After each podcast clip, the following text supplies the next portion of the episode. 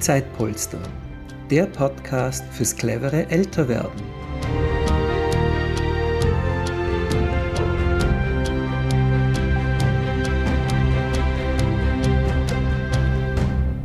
Hallo und herzlich willkommen zum Podcast fürs clevere Älterwerden von Zeitpolster. Mein Name ist Judith Schneider und ich darf heute die Community Nurse von Gensendorf, Frau Jutta Heitzner, begrüßen. Herzlich willkommen, liebe Jutta. Herzlich willkommen in der Stadtgemeinde Gensendorf und bei uns im Rathaus. Dankeschön. Ich freue mich sehr auf das Gespräch. Wir haben ja in unserer Folge 15 bereits mit äh, Carolina Riedler sprechen dürfen, also mein Kollege Gernot Jochen Müller. Und die hat uns erklärt, was eine Community Nurse eigentlich ist, woher das Projekt kommt, warum es wichtig ist. Und da sich das Projekt aber noch relativ am Anfang befand, freuen wir uns heute über eine Folge über die Praxis und die bisherige Entwicklung. Also für alle, die die Folge 15 noch nicht gehört haben, liebe Jutta, könntest du uns bitte einen kleinen Überblick geben über das Projekt? Uh, Community Nursing ist ein von der EU gefördertes Gesundheits- und Pflegeberatungsprojekt, wo es besonders um die Prävention geht, dass die Leute so gut wie möglich in den eigenen vier Wänden gesund alt werden können und das Pflegesystem nicht zu sehr belasten. Mhm. Wir haben seit 1.1.2022 haben wir gestartet. Äh, es sind jetzt mittlerweile 110 Standorte in ganz Österreich, 257 äh, Gesundheits- und Krankenpflegepersonen sind in dieser präventiven Gesundheitsberatung in den Gemeinden unterwegs. Ja, und bis Ende 2024 ist es, wie gesagt, in den Gemeinden gefördert. Mhm, wunderbar. Bis Ende 24, das ist ja gar nicht mehr so lange. Was passiert denn dann danach? Ja, wir hoffen natürlich alle, die in dem Pilotprojekt äh, mitgearbeitet haben, dass dieses Projekt weitergehen wird. Äh, es gibt schon Verhandlungen in Richtung äh, Bundesministerium, Sozialministerium, in Richtung Land äh, und auch in Richtung Gemeinden. Den aktuellen Stand wissen wir noch nicht. Wir haben jetzt am 9. und 10. Mai eine große Versammlung der Community Nurses in Österreich im Bundesministerium, Sozialministerium in Wien und hoffen, dass wir dann genauere Zahlen bekommen und dann auch, wie es weitergehen soll. Mhm. Okay, ja, das hoffen wir natürlich, dass es dass diese wichtigen Funktionen weiter bestehen können. Wie ist es denn dir so ergangen? Besonders am Anfang, das ist ja eine neue Funktion quasi in den Gemeinden, ist dazugekommen als Community Nurse. War es schwierig, äh, die Menschen zu erreichen? Einerseits gab es da gutes Marketingkonzept und war das äh, schwierig, das Verständnis also gleich herüberzubekommen, was denn eine Community Nurse überhaupt macht? Äh, Anfangsschwierigkeiten äh, gab es und gibt es teilweise noch aufgrund der Datenschutzverordnung. Unsere Zielgruppe ist 75 plus und die pflegenden Angehörigen. Wir mussten selber in den Gemeinden mit Unterstützung auch der Gemeinden sehr viel selber Marketing machen in Form äh, Gemeindezeitung, Einschaltungen, äh, dann in der Nön zum Beispiel und Bezirkszeitung sind wir bekannt gemacht worden. Ähm, Facebook-Auftritte sind unterstützt worden. Folderverteilungen in Form von Postwurfsendungen, wo aber, wie gesagt, dann wir nicht wissen, wer ruft uns dann zurück. Weil die Datenschutzverordnung steht uns natürlich sehr im Weg. Es gibt Öffentlichkeitsveranstaltungen, es gibt Volkshochschulkurse, in anderen Gemeinden werden zum Beispiel Nordic Wockengruppen angeboten. Ähm, es gibt das Angehörigen Stammcafé, äh, das wir auch hier jetzt gerade in Gensendorf am Einrichten sind und versuchen natürlich mit der Mundpropaganda, äh, dass wir dann weiterempfohlen werden. Mhm. Gut, und bist du zufrieden also mit, mit den Rückmeldungen, die gekommen sind? Ja, einerseits. Andererseits, wir sind ja nur gemeindebezogen. Mhm. Und nachdem Gensandorf auch die Bezirkshauptstadt ist, habe ich natürlich auch Anrufe aus umliegenden Gemeinden bekommen, die ich natürlich telefonisch beraten habe, so gut wie es geht. aber die Gemeinden teilweise jetzt dann selber schon beim Ortsvorsteher oder Bürgermeister, Bürgermeisterin anklopfen und sagen, warum hat, äh, haben wir nicht mitgemacht bei diesem Projekt. Aber wie gesagt, diese telefonische Beratung ist, ist durchführbar mhm. und äh, manchmal hilft auch nur ein Telefongespräch, um Unklarheiten aus dem Weg zu räumen. Aber das ist ja schon ein schönes Zeugnis eigentlich dafür, dass die Menschen den Mehrwert erkennen und sehen, ja, natürlich ist es dann schade, dass es nicht in jeder Gemeinde so ist, aber was noch nicht ist, kann ja vielleicht noch werden. Genau, wir hoffen, dass es wird. Mhm, aber man ja. sieht dann, dass das natürlich äh, erfreulich dann angenommen wird. Und also deine Aufgaben sind ja sehr vielfältig. Also einerseits eben die Beratung der Angehörigen bzw. der Betroffenen, wie man länger zu Hause leben kann, Pflegegeld, äh, die Einrichtungen und so weiter. Aber andererseits eben auch verschiedene Initiativen zur Prävention, Gesundheitsprävention. Genau. Ähm, wie diese Sportgruppen hast du kurz angesprochen. Genau. Wie ist denn so die Zeitaufteilung deiner Aufgaben? Womit verbringst du denn deine meiste Zeit? hauptsächlich Netzwerkarbeit. Mhm, mhm. Genau, die Vernetzung die zwischen Vernetzung, den Organisationen. Genau, weil das ist beginnend Punkt. mit der Gebietskrankenkasse, mit der Bezirkshauptmannschaft, äh, Bandagisten, Apotheken, Ärzte, äh, Wundmanagern, freiberuflichen Pflegepersonen, ähm, dann natürlich auch mit den Hauskrankenpflegen, äh, sehr intensives Arbeiten und Austauschen wir haben hier halt, wie gesagt, die Caritas, die Volkshilfe und das Hilfswerk. Auch enges Zusammenarbeiten mit dem Gesundheitsdienst hier vom Roten Kreuz vor Ort.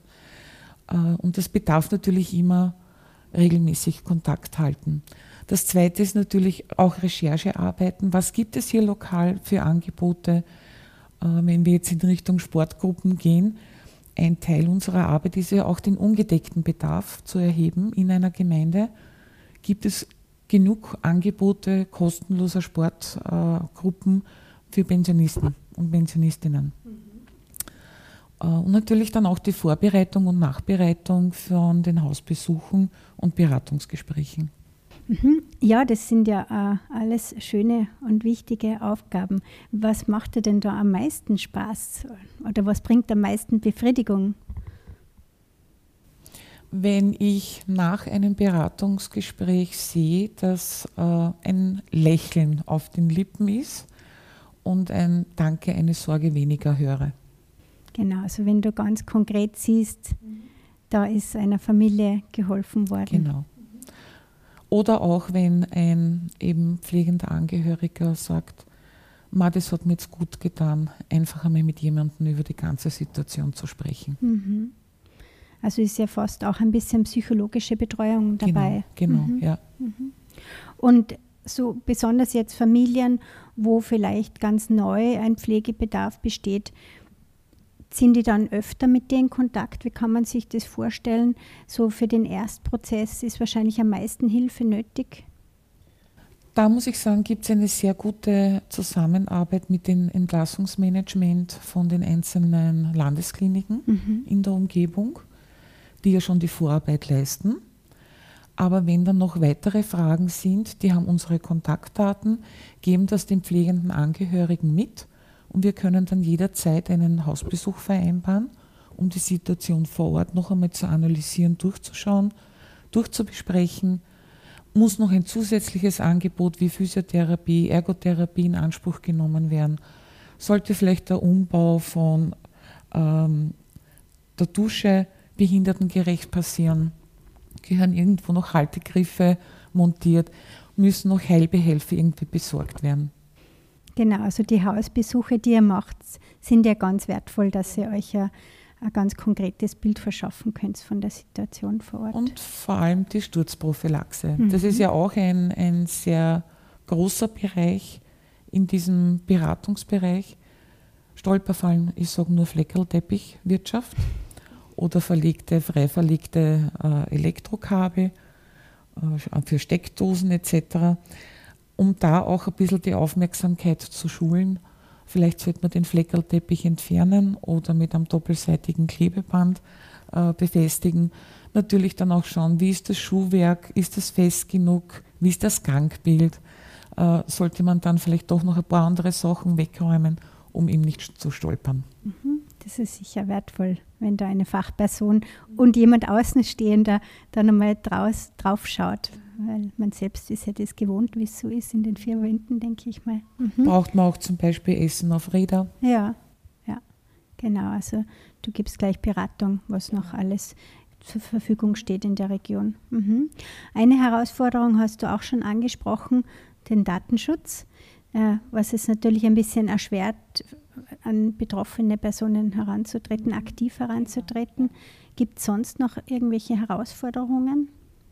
Das wäre halt ein Punkt, ähm, der uns die Arbeit wirklich erleichtern würde, weil wir direkt an die Zielgruppe herangehen können. Das heißt also, sonst äh, verläuft es relativ reibungslos. Ich denke, weil ja eben in dem Bereich der Betreuung und Pflege äh, jede Hand äh, zusätzlich ganz dringend gewünscht ist und deshalb ihr mit offenen Armen, nehme ich mal an, willkommen geheißen wurdet, oder?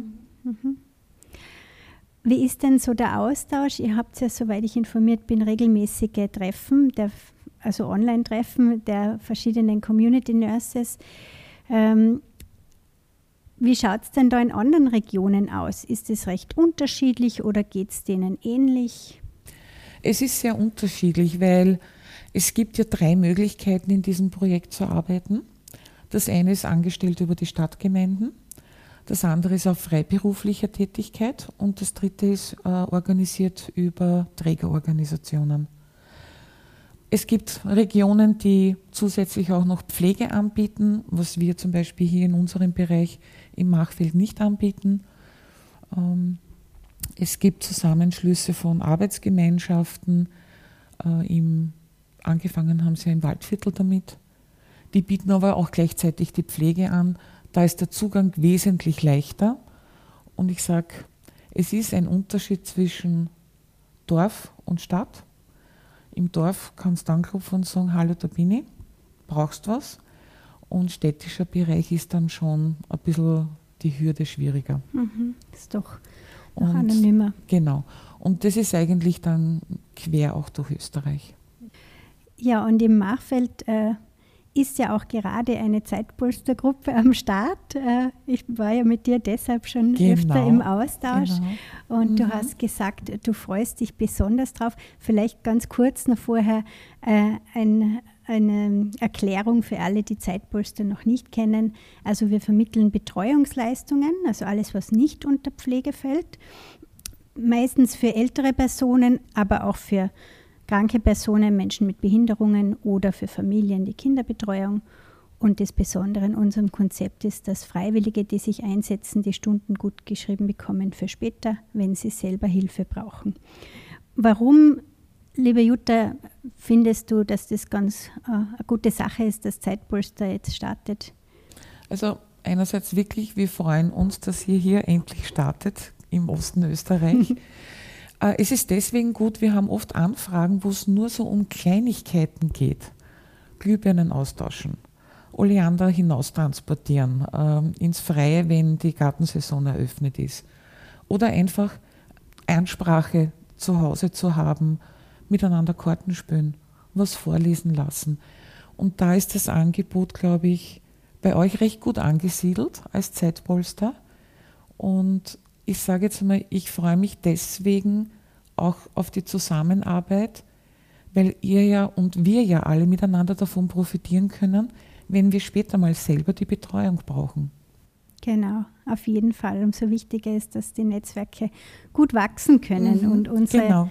Non-Profit-Organisation hat eben auch nicht äh, extrem viele äh, Ressourcen, dass wir so starkes Marketing betreiben können. Deshalb ist es für uns auch ganz, mhm. ganz wichtig, Partner äh, wie eben die Community Nurses zu haben, damit auch die Menschen, die Betreuung brauchen, von uns wissen.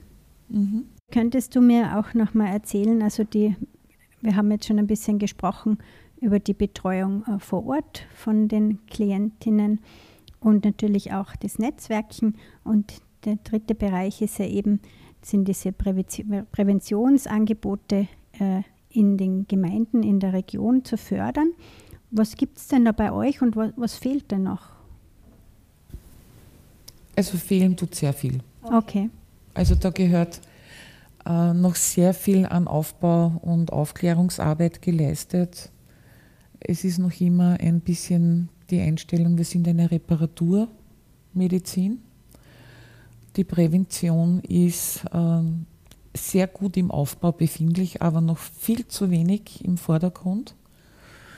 Und was wir halt hier in der Region haben, es gibt die Tut gut Vorsorge. Wir sind eine Tut gut Gemeinde, wo eben auch Bewegungsprogramm angeboten wird, äh, Fortbildungen angeboten wird. Die unterstützen auch, dass zum Beispiel ein Bewegungsprogramm mit geführten ähm, Routen durch eine Gemeinde gemacht wird. Von der ÖGK gibt es zum Beispiel das Programm Sehen aktiv.